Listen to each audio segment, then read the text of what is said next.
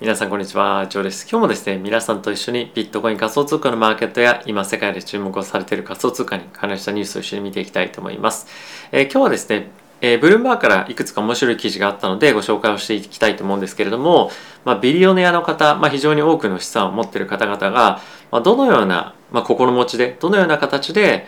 なぜビットコインに対して仮想通貨に対して投資をしているのかっていう観点のまあ記事があってでかつそれを我々はどういうふうに生かしていけばいいのかっていうのをちょっと僕なりに考えてみたので、まあ、そういった記事をご紹介をしたいかなと思っております。まあ、その前にですね前回の動画でもご紹介をしたんですがこちらの僕の概要欄にもあります通り、まあ、明日締め切りのボーナスキャンペーンっていうのがやっていてこれバイビットがやってるんですけれども口座開設をして入金をした額の3%がですね上限にえボーナスもらえるっていうようなキャンペーンなんですが一応概要欄の方のリンクを使っていただくと、まあ、画面上では3000というふうに出るんですが、まあ、3500ドルを上限にボーナスがもらえるというキャンペーンがあるので、まあ、ぜひですねこの追加的にもらえる、まあ、無料である意味もらえるボーナスでもあるのでぜひ使っていただけたらなと思ったのでご紹介を差し上げました。では早速ニュースいってみたいと思うんですがなぜですね今そもそもビットコインが世界的に注目されてるのかっていうところから見ていきたいと思うんですがまあこの辺りはもう釈迦に説法かと思うんですけれどもやはり今ですね世界の金融システムだったりとか、まあ、政治が非常に不安定になってきていると。で特にやっぱりここ最近のあのリーマンショックぐらいからですかね非常に多くのドルをですね、まあ、ドルだけじゃなくて、まあ、いろんなあの現行通貨っていうものが政府によって中国銀行によってもう無尽蔵にすられるような状況がこの10年20年続いてきてますよね。で特にコロナで本当にもうありえないぐらいのお金がぐわーってすられてまあ異常あの市中にばらまかれたような状況になってましたけれども、まあ、それって本当にお金の価値保全できるのかみたいなことが非常に不安に皆さんなってきてるともう政府がお金もっとすれよみたいになったらどんどんどんどんドルがドルだったら円だったらユーロがすられていくわけじゃないですか。でそれってもちろん自分たちの持ってるお金の量は減らないんだけれどもやっぱ相対的な価値ってすごい減るよねと。お金がいっぱいすればするほど、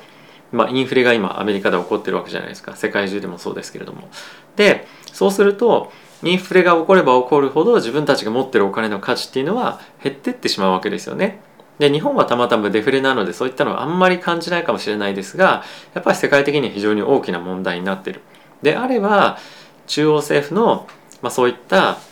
政策に影響を受けない、えー、お金がどんどんどんどん勝手に無尽蔵にすられないようなアセットって何かないのかっていうふうに考えられた時にやっぱりビットコインだったりとかっていうのが今大きく注目を集めているというような状況なんですね。でここにもタイトルにもある通りビリオネアあエンブレイシング、まあ、受け入れるって意味なんですけれどもクリプト？インケース、まあ、こういう時のためにってどういう時かっていうと money goes to hell というふうに書いてますが、まあ、そのいわゆるお金現行の通貨っていうものが本当にまあ無価値になってきてるだったりとか本当にまあ金融システムが崩壊した時っていうことをまあ言ってると思うんですが、まあ、彼らはやっぱりその仮想通貨をメインの投資アセットとしてやっていきますよというより、まあ、何か起こった時のためにやっぱりこの仮想通貨っていうものは持っていた方がビットコインは持っていた方がいいんじゃないかっていうことで今資産のまあ一部をあのこれらのところに今どんどんどんどん移していってるというような状況かと思います。で僕はですね、まあ50%ぐらい、まあ、半分ぐらいちょっとクリプトになっちゃったので行き過ぎてるかなとはあのちょっと反省をしてはいるんですけれどもまあ、なのでそういった意味ではあのあまりにも大量のアセット自分の資産をですねクリプトに入れるっていうのは正直あんまりあの得策ではないというかボラティティがやっぱ非常に高いのでその心穏やかにいられるのであればいいんですけどももしそうでないのであればやっぱりそのどれぐらいのボリュームが適切なのかっていうのは、まあ、ちゃんと管理していただきたいなと思いますしあとはやっぱりですねあの前回の動画でもちょっと言ったんですけれども仮想通貨っていうのはあの株みたいに定期的に決算のイベントが来たりとか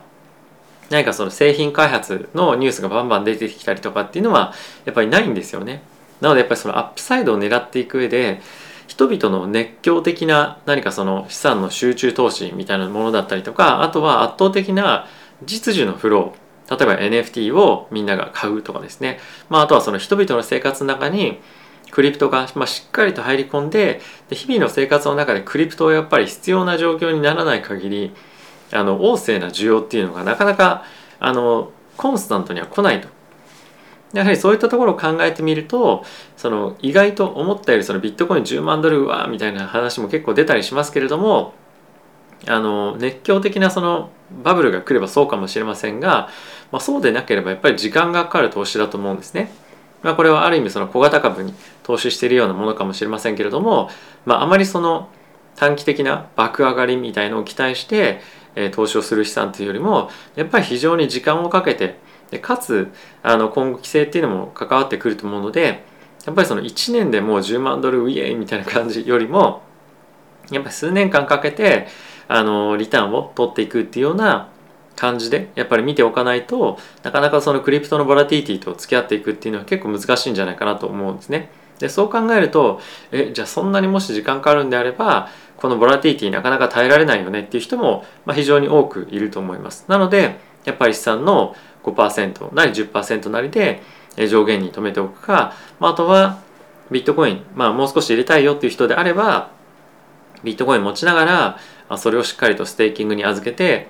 えー、まあ1年に1%だったり2%だったり3%だったりまあところによって違いますけれども、まあ、そういった金利をもらえるようにしっかりと預け入れをしておくっていうのも、非常に重要な側面かなと思います。なのでやっぱりその仮想通貨イコール爆上がりもめちゃくちゃ儲かるみたいなフェーズっていうよりもやっぱある程度安定資産というか安定資産では全然ないんですがあの機関投資家が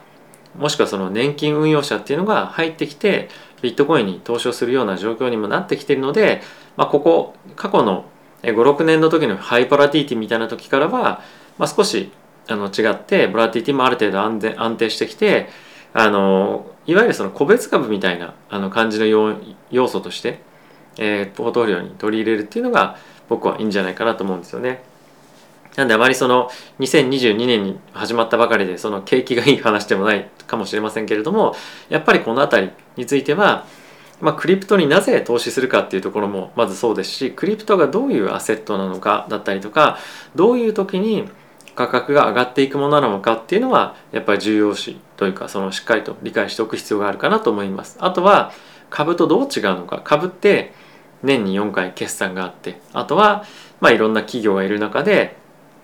もっと多くのメディアがよりその企業に対して調べていたりとか、まあ、するわけじゃないですか。なのでより情報がたくさんあってより情報の非対性が非対称性かな？非対称性がまあ少ないアセットだと思うんですよねクリプトと比べると。でクリプト仮想通貨については、まあ、結構まだインサイダー的な情報っていうのも結構あったりするわけですし、まあ、あとはなかなかその知識を持ってる人がそんなに多くない。例えば NFT だったり DeFi だったりとか、まあ、レイヤー1レイヤー2とかっていろいろ分野がある中で、まあ、全部分かってる人っていうのは当然いないんですけれどもやはりなかなか今このブロックチェーンっていう仕組み自体を理解してない人が非常に多い中で、えー、まあちょっと聞いてもうわ分かんないなみたいなことで、まあ、結構優しく噛み砕いてくれる人もなかなかいないのでそういった情報も得づらいというところもあってあの、まあ、投資をまあ、のめり込むというかそれに大きく張るっていうのは、まあ、少しあの株と比べると、まあ、いろんなそういう観点からも見てもリスキーかなと思うので、まあ、その辺りのバランスっていうのは考えてやっぱりいかなければいけないかなと思っています。でそんな中でじゃあビットコインの ETF がいいのか例えばそのもしくはビットコインに投資をしている企業がいいのかどうかとかっていう話もいろいろとあると思うんですがまずそもそもビットコインの ETF 今現状ある先物については、まあ、僕は絶対やめた方がいいと思いますね。えちょっと前にもご紹介をしたんですがやっぱりそのビットコインの現物に投資をしているよりも、まあ、はるかに多くのコストがかかると。なので、えそういった ETF に投資するのであればも間違いなくもう国内国外の取引所問わず、まあ、どこでもいいので開けてそこで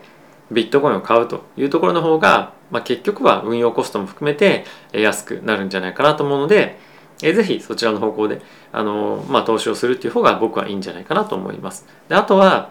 仮想通貨を持っている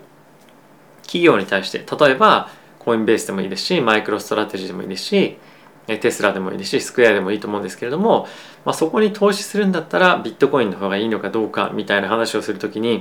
ここはやっぱりそもそも2つ全く違うアセットだっていうのはあの理解した方がいいかなと思っています。でこれをまあお話しする一つの理由がこちらのニュースでもあるんですけれどもビットコインを持っている会社ビットコインホールディングカンパニ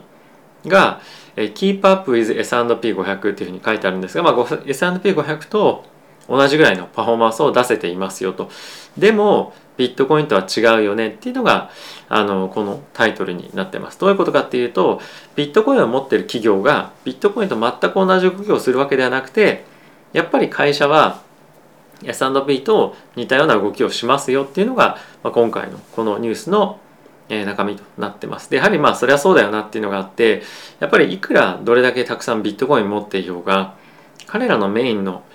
収益だったりとかっていうのはもちろんビットコインじゃなくてビジネスなんですよね。なのでまあいかにあのビットコインへのエクスポージャーが高いかっていうなのを、まあ、考えてみても結局ビットコインから得られる収益だったりとか、まあ、投資のあの、まあ、上下動もそうですけれどもやっぱり本業からは比べ物にならないほどやっぱり小さいわけなので、まあ、そういったところで、まあ、ある意味ビットコインに対して、まあ、若干連動性はあるかもしれないですけれども、まあ、やはり、まあ、そういった企業に投資するのは全然ビットコインに投資するものとは違いますよということで、まあ、ここはやっぱり一つ分けておいた方がいいかなと思っています。まあそんな一方で、まあ、コインベースだけはちょっと僕は違うかなと思っていて、えコインベースにについて本当にたくさんの企業に対してえベンチャーキャピタルという観点でえ投資をしてるんですよね。なのでまあ今後、え3年後5年後とかっていうスパンで見てみると、まあ、思った以上にあの価値が爆上がりしている可能性は、まあ、十分あるんじゃないかなとは思ったりはします。ただし ただし、えー、今の非常に多くのプロトコールだったりとかプロジェクトが仮想通貨界で、えー、立ち上がってますけれどもおそらく、まあ、これいろんな人が言ってることなので、まあ、僕だけの意見ではないんですけれども多くの今多く立ち上がってる多くのプロジェクトがあの無価値に今後なっていくっていうのもあると思うんですね。これあのものすごくたくさんっていうのは例えば今の例えば5000あるプロジェクトの中の99%全部ゴミになりますとか5年後にですよそういうわけじゃなくて、まあ、結構大規模ないろんな、えー、ところのプロジェクトが、まあ、いわゆるそのゴミプロジェクトみたいに、まあ、今後なっていく可能性も非常に高いです例えばそれ10%なの20%なの分かんないですが、まあ、そういうふうになっていくので、まあ、そこでどれぐらいの、えー、投資をしたものが、まあ、花開くかあのコインベースについては分かりませんがやっぱそういったいわゆるそのあの非上場のところに対して投資をしている会社でもあるので、まあ、そのあたりは今後、えー、花開いていくようであれば、まあ、アップサイドっていうのはやっぱ結構あったりもするかなと思うので あったりもするかなと思うので、まあ、ビットコインと連動性がどうかとかっていうよりも、まあ、仮想通貨全般として連動性は高いかなと思うので、まあ、そのあたりを考えながら投資をコインベースにするっていうのは一つ面白いかなとは思っております。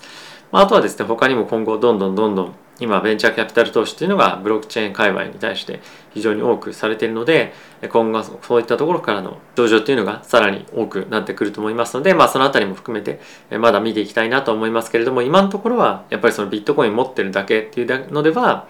あのビットコインと非常に連動高く資産運用っていうのはできない状況かなと思っております。はい。ということでいかがでしたでしょうか、まあ、今回そのニュースとかっていうよりもやっぱりそのビットコインだったり仮想通貨と